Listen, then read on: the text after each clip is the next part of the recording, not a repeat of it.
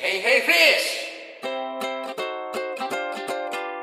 カニヘイです。直人です。今回は魚食好きのゲスト、しらすさん、くみさんにお越しいただき、はいえー場所はキノコと魚介の組み合わせが絶妙なラーメン屋さん、はいメンバーボヤージュさんでお送りしております。パチパチパチ。はい、えーと、それでは、カニさん、新コーナー行きましょはい。ショッキングブック魚食の人類史。う。ツッコミ待ちだったん、あの欲しがっちゃったよ。欲しがっちゃった、そうそう欲しがっちゃった。泳がせようと思って。アルファベット読みに癖つけるの何なんですか？えあーそういう、気分が上がるじゃない。あー、なるほど性ね。癖じゃない。どんな性癖 で絶対癖入れてくるんですよ。なんかさ、あの、うん乗るじゃない。確かにね。あのね、なんか、気分がね、J-Wave みたいな感じ。あ、なるほどね。DJ 感があるから。わかえーこのコーナーは、はい我々カニタコが、はい食や魚にまつわる本を読んで、はい。ショックを受けたことを皆さんにお伝えするコーナーです。ショックっていうのも、ななんかかかってるんですか？まあ、食とかかっております。かかっておりますということでね。はい。はい、綺麗な名前でございますというありがとうございまます。す。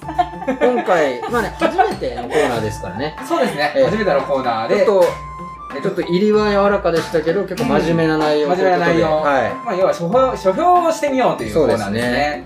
で今回取り上げた本が、はいえー2020年7月、今年7月に出たばかりの、はい。えー魚食の人類史はい。という、まあ、タイトルからして僕らそうですねにとってはね、ねとてもキャッチーなまず読まねばという本ですでねす。。はい。えーどんな本かはい。って言いますと、はい。島泰造さんという方、著者のえー著。者の方、はい。えーこの方、東大の理学部人類学教室を卒業されて、日本野生生物研究センターの主任研究や日本猿の生息地保護管理調査団主任調査員。とかを、なまあ、さ猿、ました。猿とはか、ね、野生生物のことを研究されて、すね。現在は日本アイアイファンドってなんじゃそりゃなんですけど、ここまでい魚の話題魚そうそうここまあ、なんか猿か人類がかあまあ、人類学の人なんです。はいで、はい。まあ、特に霊長類の生物学的なことに、あのうん。造形が深い方。なんで魚をっていうそう、とこなんで書いたかっていうところだと、出生が、もうこの本の最初にも書いてあるんですけど、はい。山口県の下関出う身。で、お母さんがまあ鮮鮮魚商はい。だったと。はい。もう鮮魚商、冷凍品など一切売らない。うん。まあ、こう鮮魚商ってことに誇り持ってる方だったらしく、まあ今では珍しいですよね。確かで、しかもおじいちゃんが天草の漁師さんだったり、にうんルーツがねルーツが、に。そう、魚との縁がとても深い、あの、あの、お生まれうんうん。だっていう。結構あの本の入りがみずみずしい感じのね、熱い熱いですね下思いが。なんか一番下関が盛り潤ってい上がってた。た頃の熱を感じる。の水揚げ量もすごいあったんだよね、昔、僕が子供の頃みたいな。うん話でこう書かれてて。そうだよね。昔はうん下関がやっぱ水揚げ1位だったこともあるのうんで。大白さん下関住まられてたかから。あ、そうです。大学そっちですよね四はいはいはいそう、やっぱそういうむ、まあ、昔話じゃないですか。やっぱ大手水産の会社とかも、うん確かにここがルーツだったりするんですよ。確かにうんクジラ、捕鯨とかをね、あの、マルハさんとかそうですねはい下関だったりされますよね。だからもう本当最盛期の下関を見てこられた方なんですね。幼少期に見られてたっていうのが、でなんか並んでる魚種もかなり多種多様でああ。でなんか魚屋さんはこう魚種も豊富で魚種をすべてこう特定してただのサバではなくみたいなのがまあ一言説明しながら売ってるっていう、まあ今の骨切り魚ばっかりこう売るような感じ、うん。骨取り魚ばっかりじゃない、いわゆる昔の魚屋さんですよね。みずみずしいええ。うん、売り場を保ってた時代。そういうルーツの方なんですね。そういうルーツの方はが、まあ昨今のその下関漁港の水揚げ減少とか、まあお魚事情の悪さに課題感を多分抱いはい。そんな始まりですよそう、ねそんな始まり。ええ。で、さらにまあ結構、この HK ブックから出てるんですけど、うん。はい。この編集者の方も、うん。なかなかのあの、オファー、なんかパパワーオファーがあったらしく、まあ、この二人のタッグで、うん。まあ、作られた本だ。後書きを読むと結構その編集者さんのグイグイ来る感じが読むと面白い結構しますね。本当に、この方にこれを書いてほしかったんだっていうのを書かれてて、うん。で、僕もこの本手に取って、まあ、僕もなんか、その魚を売る、それを扱いにあたって、はい。なんでその自分たちが魚をた食べるのかみたいな、うん。若干その魚食哲学みたいなはいはいはい。ことを、まあ魚を食う必然性をも求めたいわけですよ。ロジックで食わせたいみたいな。確かにそういう、そういう時にまあここに答えがあるんじゃないかっていうのを、まあ、気になってこう読み進めたっていうところで、まあ、はいそこの視点から紐解いていきたいなと思います。はいで、まず、その、まあ、人類学の先生の、まあ、本なんで、はい先生というか人類学の方の本なんで、はい。まずね、霊長類は魚を食べるのかっていうところかからら。始まる。はあ、始まる。霊長類なかった今までそうそうなかった新しい切り口からまあ、霊長類って、類っていうなんか生物的な分類ってないんですけど、はいまあ、いいわゆるせ霊長類って、木霊長目、猿目っていうところで、まあ、僕らもこれに属してるんですよ。はい、はい。霊長目、人か人族、ホモサピエンスっていうのがはい僕ら今人の、まあ、分類なんですが、はい、まあ、その今言う霊長類っていうのはもっと広くその猿とかはい、他のはい。ものを全体として見たときにみんな魚を食べるのかっていうのをうん。まずこの方挙げられてて、はい。で霊長類ってまあ他の動物に比べたら多様な食物を食べることができるええ。まああの動物なんですけど、はい。まあ、必要に迫れればないろんな冒険できるますよねうんみたいな。でも実際にその霊長類の中で食ってるのってうん。カニクイザルっていう日本ザルの仲間がいたり、まあ、オランウータンがナマズ食べたっていう例もちょっとあるらしいんですが、はめちゃくちゃ限定的らしくて、その、まあね、今、ボヤジさん、あの、はい。湯切りをされてますが、ボヤジさんあーいい音ですね。うんありがとうございおます。腹空いてくるで、魚をね、食べる例っていうのは、うん。ごく稀で、みたいですね。そう、もう魚食に特化してる生物じゃ、うん。まあ、分類じゃないんです。はい。オランウータンとかウアーゴが突き出してるのが、その、うん。なんでウアーゴ突き出してるかっていうと、ドリアンとかのトゲのある果物を食べるうん。ため、に、ああなってると、尖ってると、そのトゲが目とかに突き刺さんないから。うん便利だとか面白いですよね。そうそうそう、日本ザルが指先がね、人より繊細なんですね。ですねその指紋が人間より深く刻まれてって、要は摩擦があるからこう掴みやすかったり、そのちっちゃいのをつまんでこう、うん。口に持ってく動作は人よりめちゃくちゃ早いらしくて、あそういうのに特化してるから、あのうん。水の生き物にあんまり得意じゃなくて。そうそう、あんま得意じゃなく、そういう陸上のものをこう、パクパク食っていくのに特化してる、まあそもそも動物たちが多いと。うん。だからまあそもそもなんで人間ここまでうん。魚食ってんだっていうのは、うん。逆にまあニッチなんですね。うんうんうんでですね、はいさらに深くこの方、はい。あの歴史こをこね。紐解いていって、もうここからちょっと重たい人類学の話になっていくますが、僕らホモ・サピエンス、僕らホモサピエンスです。現代の人類学において、はい人か第4世代って言われてるらしいです。第4世代なんだ そうまあ、要はお笑い第7世代とか言ね。ってますけど、は私第4そう、僕ら第4世代 はいらしらしいんですよ。はい。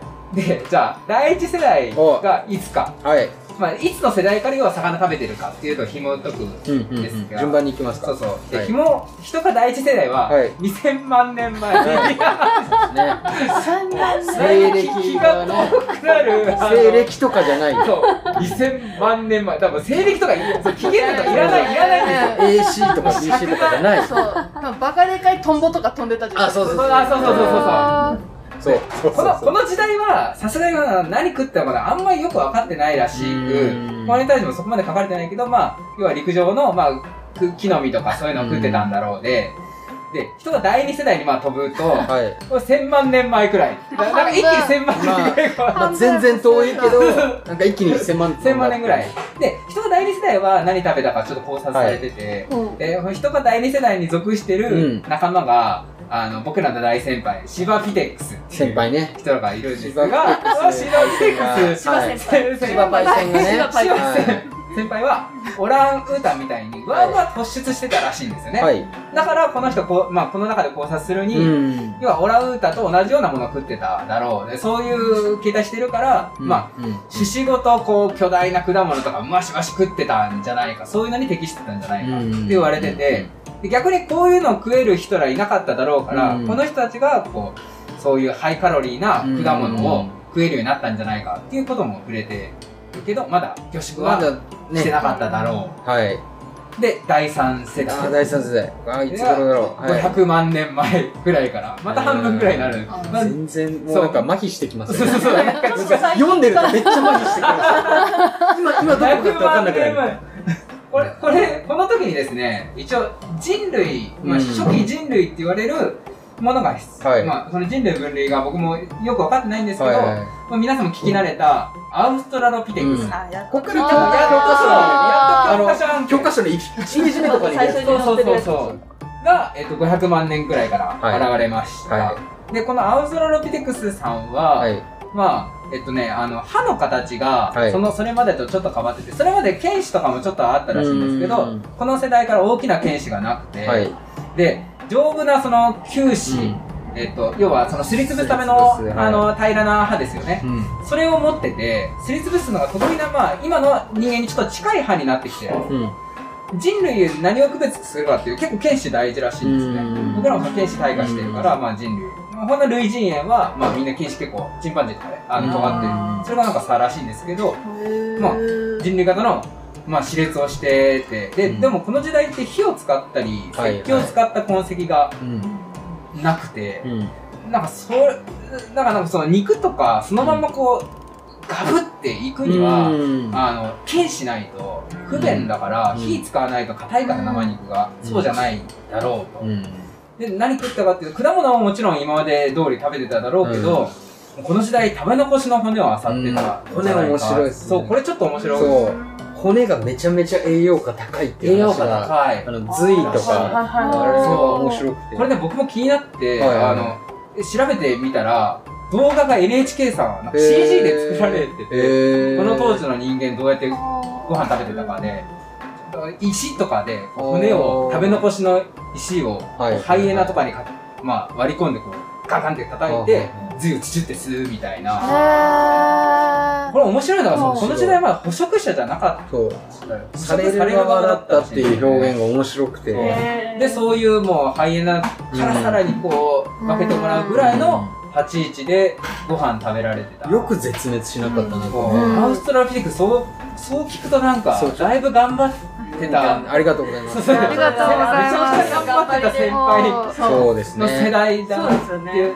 で、まあだから、この世代の時に魚を食べてたかっていうのは、うんよくわかってないまあ、あんまり痕跡まだ見つかってなくて、はいまだ謎だから、まだこの時代じゃなかったんじゃないかとはうん言われて、まあ火使ってないし、んまあ、結構そういうリスクはあるでしょうから、まあ、だったと。うん。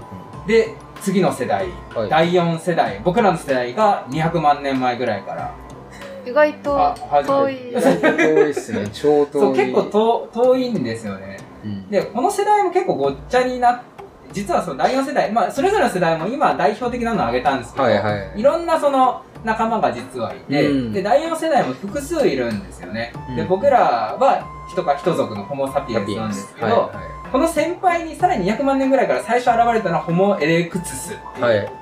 初めて聞く。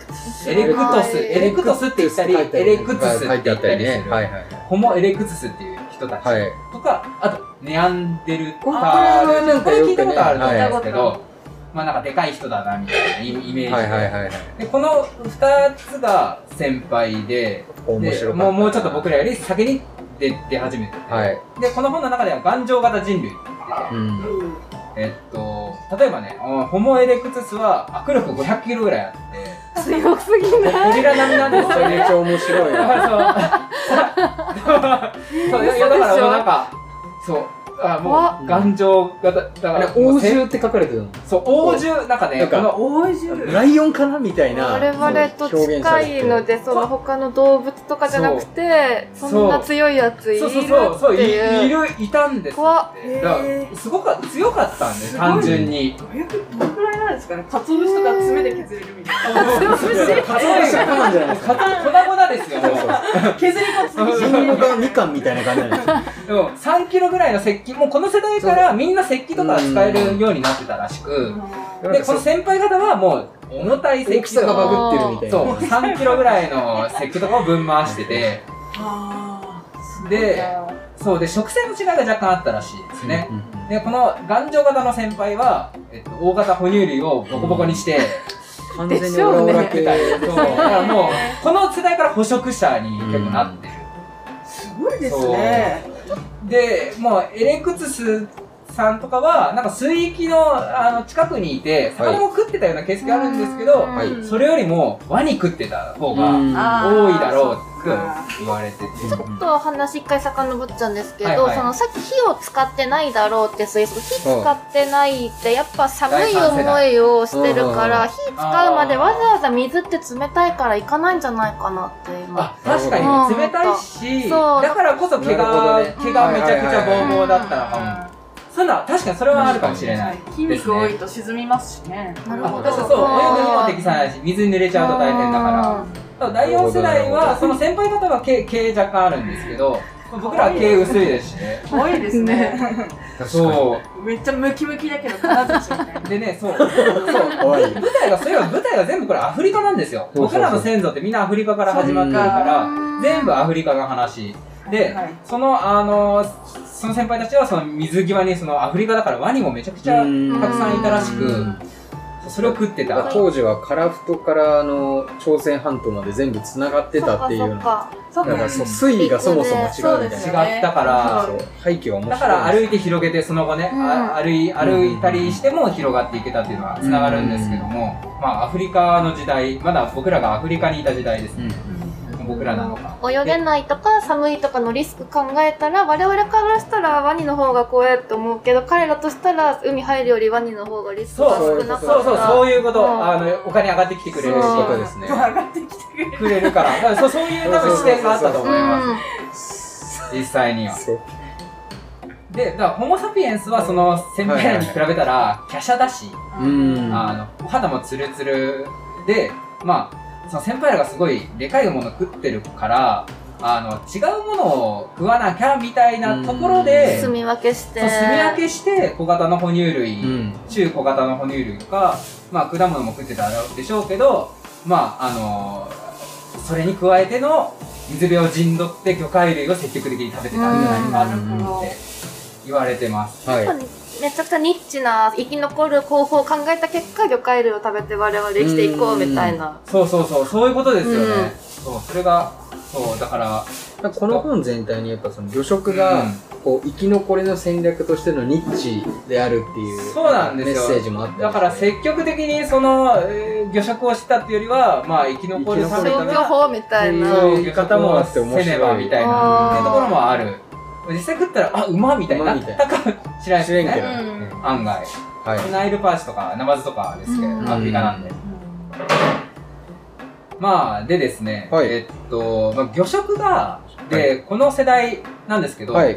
あの魚食が脳みそをめちゃくちゃ増やした説もちょっとあって。でなるほど。DHA 的はいなはいオメガ3さすが。もうはこれはまあ若干魚食側にあの、まあ、魚食って素晴らしいよねって視点に立ったし、い、まあ、うん若干バイアスがかかってバイアスかかってるんでもすけど人が第4世代全体はい。が脳みそめっちゃ増えた世代とも言われうん。ていますと、はい。で数字をちょっと言うんですけど、はい。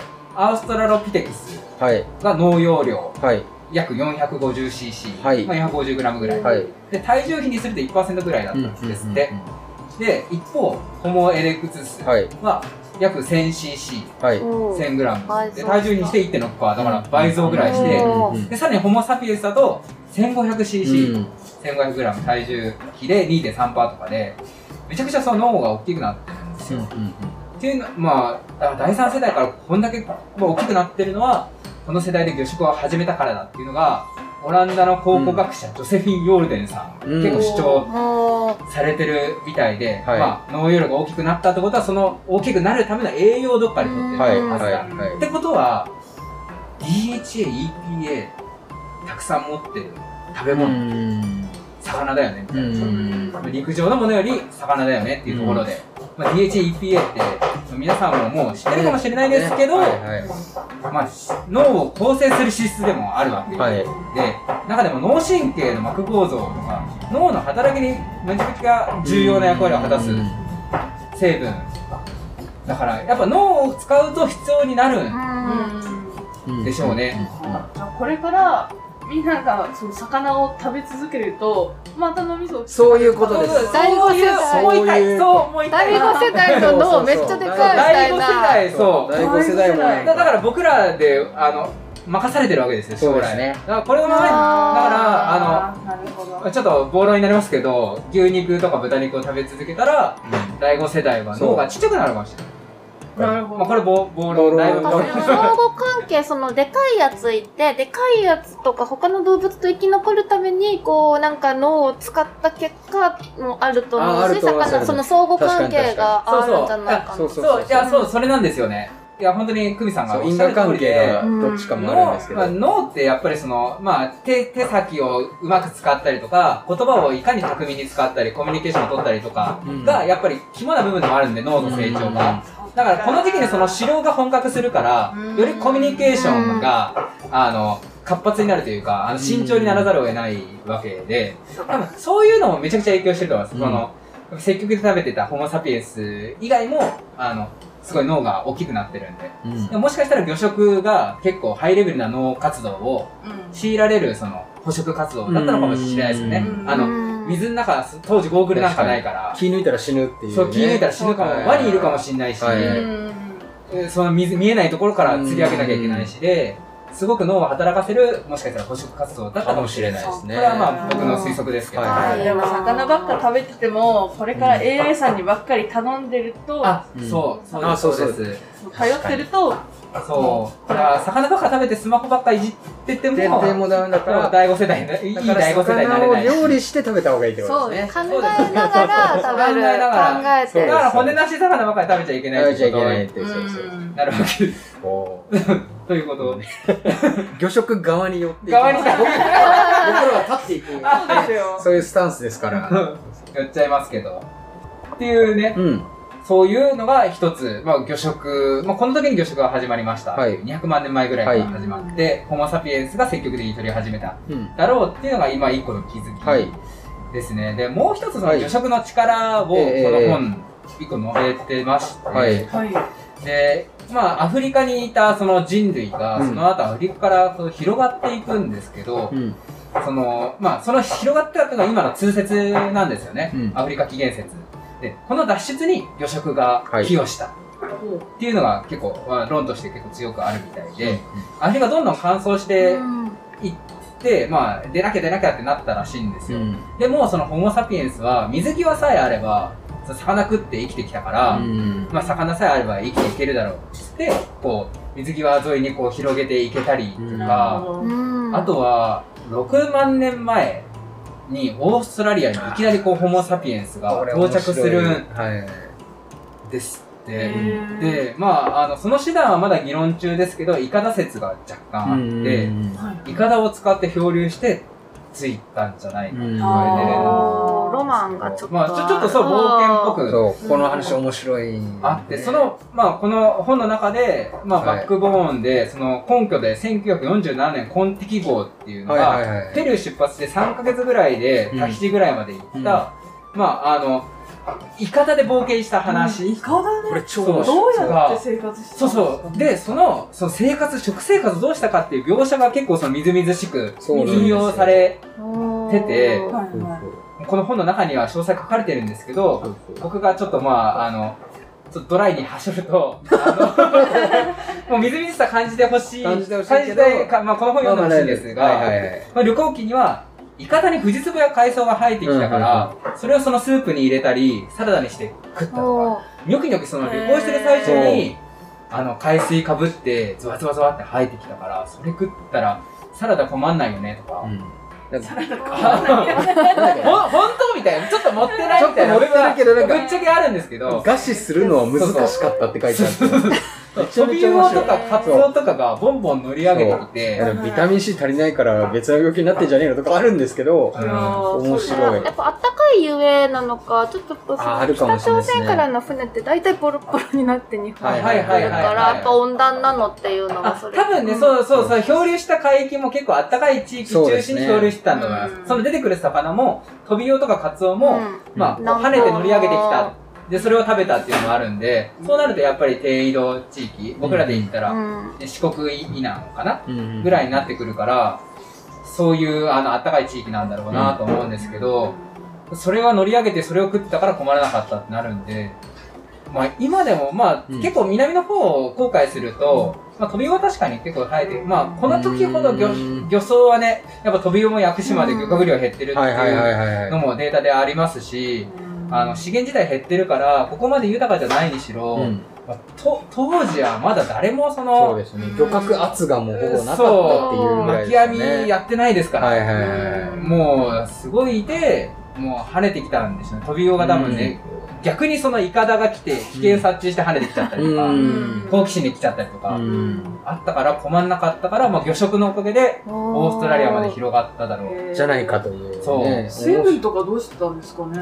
確かにまあ、うん。そこまで考そうです食ね確かに料事情以外のことが結構突っ込みどころがなんねか中学生の時にうん。あの全然かんあの、はいはい。脱線しちゃうけど、いやいやいやはいもちろん。ちあの歴史の先生が、はい。あの海で泳いでて喉かいたら水クラゲ食べてたって言って、えー。ほんえー。あれは本当かなしょっぱくない。えー。いやそういうほぼ水でできてるものな原型みたいなえー、浸が透厚さでなんとか淡水に近いんですかね、水クラゲ自体あが。ーどうなんですかね。でももしかした。それらが共有外面白いですね。それは面白い。そうい。うもの経由現場の声すごいで水分取ってたっていうのもあるのかなって思ったんですけど、うんどうなんですかね？どうなんですかね？蒸まあ留させたりしてたのかなと思って。熱帯に近いところだと、やっぱ時折そのスコールとかは雨は多いでしょうから、あの、まあ、海、雨水を雨梅雨で上をしのぐみたいな感じなのかなと思うけど。てっていうのはあったとは思いますけど、スクラゲ説面白いですね。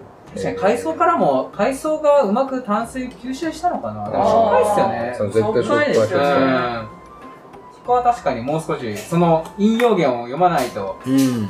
わからないですけど。すいませんなんか気になっちゃったんで。まあ、カツオの血、まあそうですね、カツオの血、でもか、魚の内部はそこまで塩ないから、あそっか。結構、その、そのまま、あら、そうですよね、魚の内部まで塩って内部は3%は絶対ないじゃないですか。だから、魚から水分も取れた。かもしれないですね。半分は水ですからね、うん。魚。そうですね。という、あの、魚食が、要は人類が広がることにも、まあ、広がらないとアフリカだけにいたら、うん。あの、アフリカのどんどんその、うんまあ砂漠密度も高みつつ砂漠化していっちゃってまあ、絶滅しちゃいますから、あのああなるほどそれにも寄与したんじゃないかっていうのが書かれてて、はい。まあ、すごい面白い。まあ、ここまでが、まあ、うん大体その、まあ、魚食の人類史に書かれた、はい魚食にまつわるその人類史たる、結構主要な部分でしたね。うんはいはい後は半はね、アジアで人類が農い。耕うん。族に始めたとか、まあ今にちょっと近い話でしたね。まあ、深い、そう、入党達成の高い、要は父製品に高い民族が現れ始めて、うんヨーロッパにインパクトが現れたとか、それそれはまた興味深い話があったり、うん最後最終的には日本列島の話に飛んでね、うんそうですね。魚好きらしい著者ならではの、ならではの、沿岸から海藻の森が消えてるよね。そうそうそう。産卵風景なくなってきたよね。まあ、西の話とか、うんそういう課題感も述べられたりとか、どっちかというとその現代への、あの、継承も含めた、なんか有吉佐和子さん出てきたりとか、環境系の話が結うん構が出てきたりみたいな。はする。まあ、それはそれでこう、うんまあ、関係してるものとしては、あ、そうだよねって危機感がまた高まるんですけど、あの、そう、人類史としては今までのところがメインうんうんうん。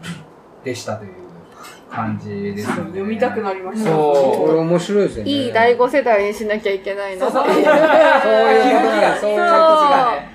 そうなんですようんそうそうそうそう。確かになスマホばっかりいじってたらダメですねなんかこうスマホの使い方ばっかりなんかこうたけてきちゃって。そう。そう、いや、興味深いのは、ホモ・サピエンスを昔に比べたら脳がちっちゃくなってるみたいなうん。データもその本の中で示されてて。えだからまあもしかしたら、そういう、まあ昔の頭フル回転で生き流れてた時よりも、ー考える力が減ってるうん。可能性はもしかしたらあるかも。しれない。ありますよね。ね。一部の職能の人以外は、うん。まあだいぶこうね、あの、職能ぶ分離され使うね、減ってる。うんルーチンワークも日々日々多く、そうですね。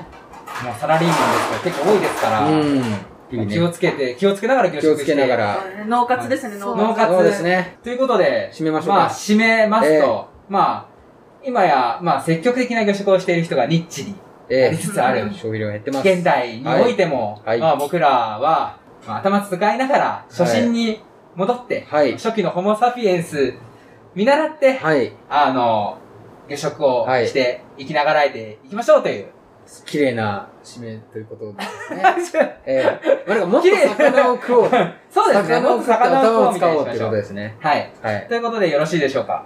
いいと思います。ありがとうございます。はいこれそう、なんか結構新書っぽい見方なんですよね。読もうとすると、あの、エネルギーが結構いるって。そうなんですよね。あの、やっぱ違うジャンルの、うん。あの、面白かったですね。すごい興味深いんですけど、その時系列整理するのとか、まあまあね、頭疲れるので、うんまあこのラジオを参考にしながら読み進めて、なんかこういう魚食系の作本結構あるんで、なんか今後また取り上げていきたいそうですすね。他の本も、あの、折を見て、そうですね来年取り上げていきたいと思います。思います。はい。ということで、魚食の人類ショッキングブックでした。はい、ありがとうございます。じゃあ、それでは次のコーナーに続きます。はい。